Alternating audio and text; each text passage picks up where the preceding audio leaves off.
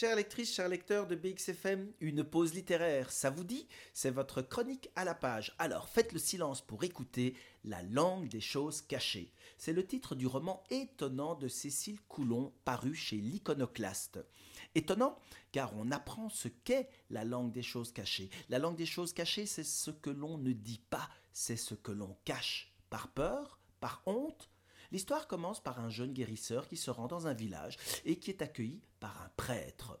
Et en fait, ce chemin a été il y a longtemps emprunté par sa mère. Sa mère qui était aussi guérisseuse, rebouteuse, ensorceleuse. C'est l'histoire d'une mère et de son fils, d'une mère qui passe le flambeau à son fils. Va-t-il être à la hauteur de ce grand, de cet immense, énorme héritage? La mère était attendue partout, le fils est peut-être attendu au tournant. Le prêtre a vu la mère faire, le prêtre observe le fils, mais le fils parle trop. Le fils ne vient pas que pour une seule mission.